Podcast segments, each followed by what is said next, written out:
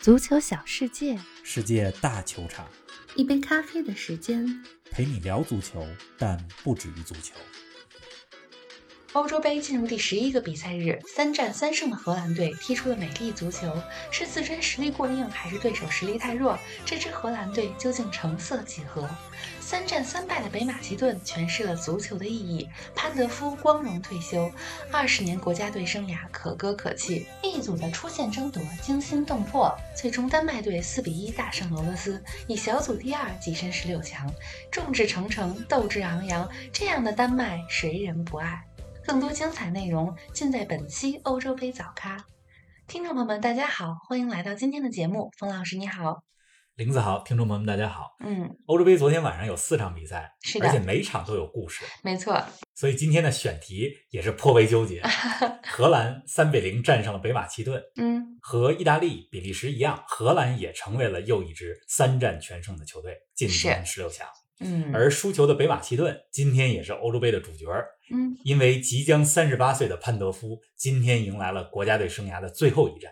是啊，另外一场 C 组的比赛当中，奥地利一比零战胜了乌克兰。昨儿啊，咱们还担心这场球有可能是默契球，对呀、但是今天的比赛，两队打的都比较的开放，比较的积极。嗯，之所以比分最后是一比零，因为两个球队都浪费了不少机会。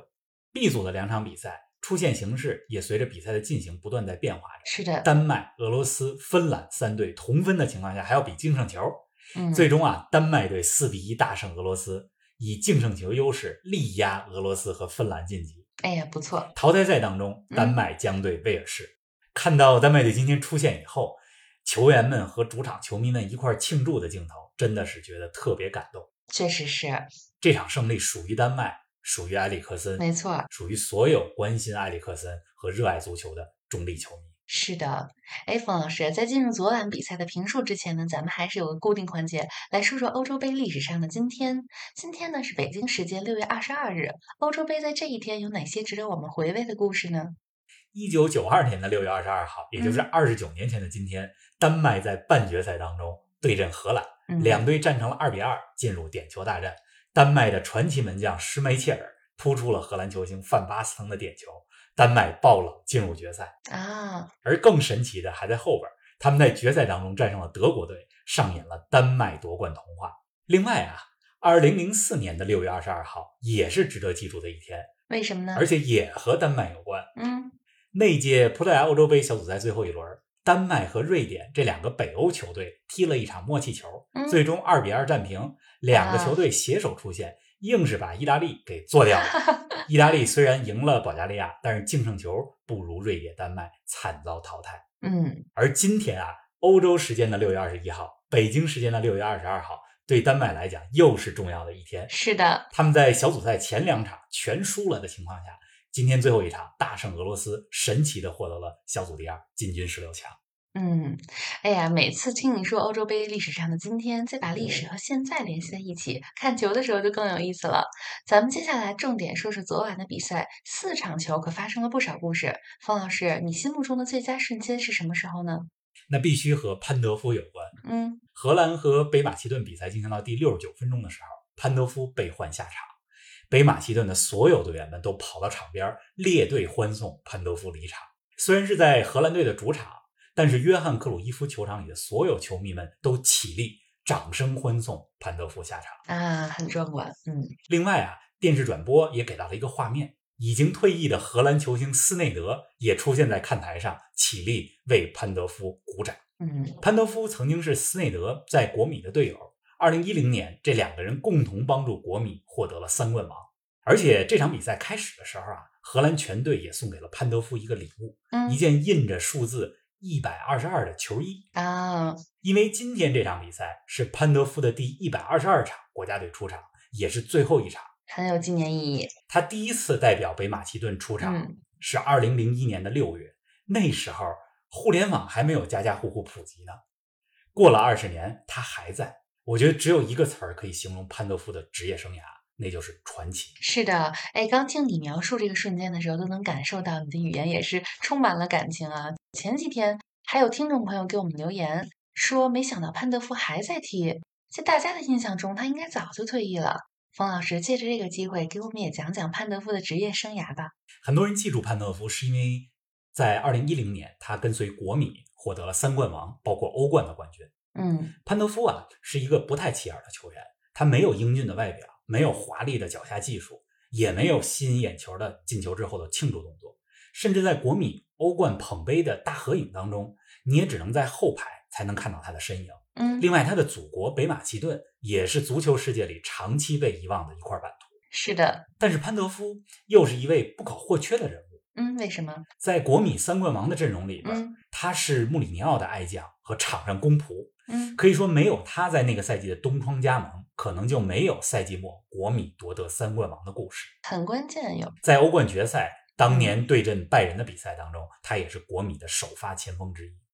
经常看意甲的球迷可能对潘德夫比较熟悉，因为潘德夫在意甲踢了十八个赛季。是二零零一年的时候，国米就从马其顿买来了十八岁的潘德夫，啊，但是年轻的潘德夫在国米没有机会，因此呢就被外租，几经辗转来到了拉齐奥队。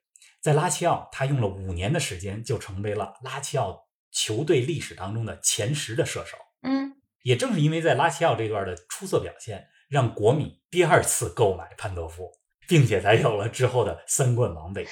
啊，原来是这样，对，二零一二年，潘德夫离开了国米，先是在那不勒斯效力，后来到土耳其的加拉塔萨雷踢球。二零一五年的时候，他又回到了意甲。过去五年里边，一直效力于意甲的中下游球队热那亚。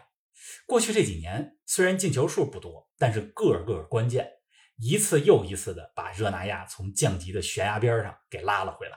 哎，那在国家队呢？在国家队北马其顿作为独立国家参加欧足联的赛事历史啊，只有二十八年。嗯，而其中的二十年，潘德夫都在。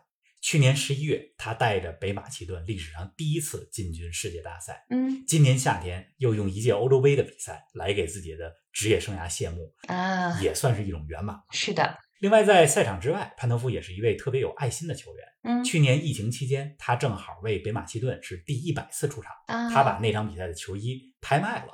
嗯所得的收入呢也捐给了医院。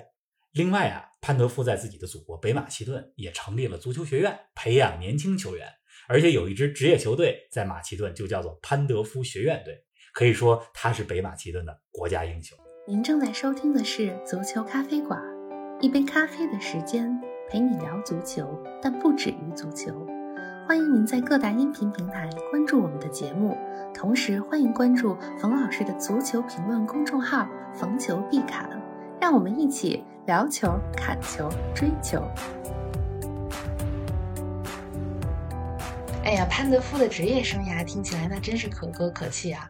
说完了潘德夫和北马其顿，咱们再来聊聊他们昨晚的对手荷兰队。这一届欧洲杯之前，咱们在前瞻荷兰队的时候其实比较谨慎。小组赛战罢，荷兰却三战三胜，而且进了八个球。冯老师，你觉得我们低估了荷兰吗？我今天一直在思考怎么评价荷兰小组赛的表现，嗯咱们就说说荷兰的三个惊喜、三个隐患吧。好啊，先来说惊喜。没问题。好，第一，荷兰的锋线组合，我觉得还是让人们眼前一亮。嗯，这三场比赛，荷兰排出了两种不同的锋线组合。前两场首发的都是一高一快，德佩和韦格霍斯特。德佩是快马，韦格霍斯特作为高中锋发挥着支点作用。嗯这第二个组合呢，就是两快。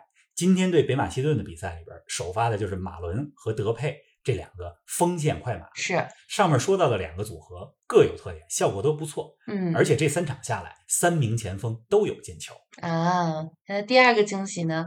第二惊喜就是荷兰队中场的攻击能力表现的，我觉得也是比较强。嗯队长维纳尔杜姆在荷兰队当中的位置比他在利物浦的时候更加靠前，打的是攻击型中场。三场比赛，维纳尔杜姆进了三个球，现在是并列欧洲杯射手榜的第一位。嗯，另外啊，弗兰基德容他的跑位和传接球的能力也非常突出，是，可以说过去一年在巴萨确实是长球了。嗯，下一个惊喜呢？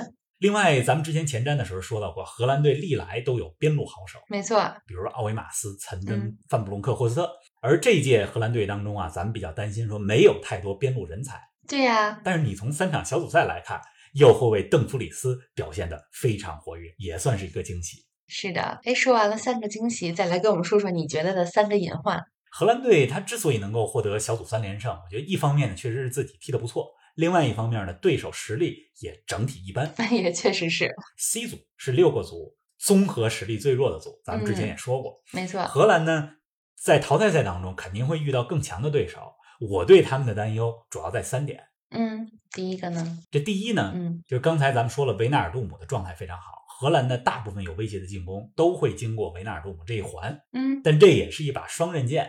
当一个队进攻组织过于依赖一个球员的时候，一旦这球员被盯死，就麻烦了。没错。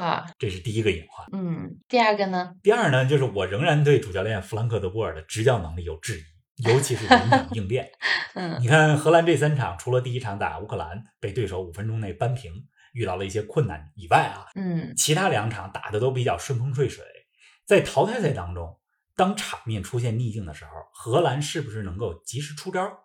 主教练是不是能够随机应变？这是一个很大的问号。确实是，之前确实比较顺。那第三呢，你觉得是什么？荷兰在前两场比赛已经锁定小组第一的情况下，今天第三场没怎么轮换，让嗯我感到有点意外。是啊，你面对北马其顿，完全可以轮换一些核心球员，没错，比如维纳尔杜姆、布林德，嗯还有三十八岁的老门将斯克伦伯格。确实是。这个不轮换，你到了淘汰赛以后，体力会是一个问题。嗯，哎呀，咱们刚才一直在说 C 组，下边也留点时间给大家说说 B 组的两场比赛吧。丹麦四比一战胜了俄罗斯，比利时二比零战胜了芬兰。这两场比赛有什么亮点呢？这两场是同时进行的，我也是开了两块屏幕同时在看，嗯但看的是啊更多的呢是丹麦这场。嗯，丹麦真的不容易。是，第一场比赛经历了埃里克森事件，球员们受到这么大的冲击，还得返回赛场比赛，零比一输给了芬兰。嗯，第二场在占据场面优势的情况下，一比二输给了比利时。这第三场，丹麦只有两球战胜俄罗斯，同时芬兰还得输给比利时，对呀，丹麦才能以小组第二直接出线。非常坎坷。但是如果要有童话和神话发生的话，丹那一定麦是又丹做到丹麦了，今天也做到了，是的没错。而且他们出现之后，在八分之一决赛当中对阵的是威尔士，嗯我看好丹麦甚至能进八强，而且进了八强之后打荷兰，丹麦打荷兰的话，谁进四强是还不好说呢。没错，另外一场比赛，比利时二比零战胜了芬兰，嗯，这场比赛比利时是直到下半场七十多分钟才进球，是，踢的也是够艰难的。虽然是三战三胜，但是我依然不看好比利时能走得太远。哎呀，冯老师这次对三战三胜的队伍，其实在后面的比赛中并不是特别看好啊。目前只看好意大利。是哦，对，意大利是你非常看好的。哎，北京时间的明天凌晨呢，英格兰所在的 D 组将有两场比赛同时进行，英格兰对阵捷克，苏格兰迎战克罗地亚。上一轮之后，可以说英格兰受到了不少批评。方老师，你怎么看明天凌晨这两场球呢？英格兰目前状态挺尴尬的，嗯，今儿晚上对捷克，英格兰如果获胜或者打平，肯定都小组第一出线。但是小组第一意味着他们在淘汰赛当中要面对着 F 组，也就是死亡之组的第二，嗯，很可能是法国、葡萄牙、德国当中的一个球队。是的，而英格兰呢，只有在输给捷克的情况下，才能获得小组第二，嗯，从而避开死亡之组的球队。但如果英格兰输了，甚至有可能落到小组第三，对呀、所以这个情况呢就非常之尴尬。有点尴尬，英是，格兰啊，他们在二零一八年世界杯的时候，就是获得了小组第二，嗯阴错阳差的进入了更容易的半区，嗯最终打进四强。我觉得啊，英格兰现在不要想那么多，是，应该面对捷克全力争胜。还是全力以赴，没错儿，因为你要想走得远，早晚要面对所有的强队。没不错如现在用赢球来建立球队的信心。是的，但是问题来了，即使拼尽全力，英格兰不一定能战胜这支捷克队。英格兰有点难，咱们之前也说了，看好捷克当黑马。是的。那苏格兰这场呢？苏格兰对克罗地亚，两个队呢都是只有取胜才能出线。嗯，我看好苏格兰，从他们上一场打英格兰表现出来的那种意志品质和战术素养来看，有机会战胜克罗地亚。今天晚上呢，虽然只有两场比赛，但是这两场比赛都是看点多多。是啊，大家有机会的话可以两场比赛一起看一下。咱们明天早上的节目不见不散。不见不散。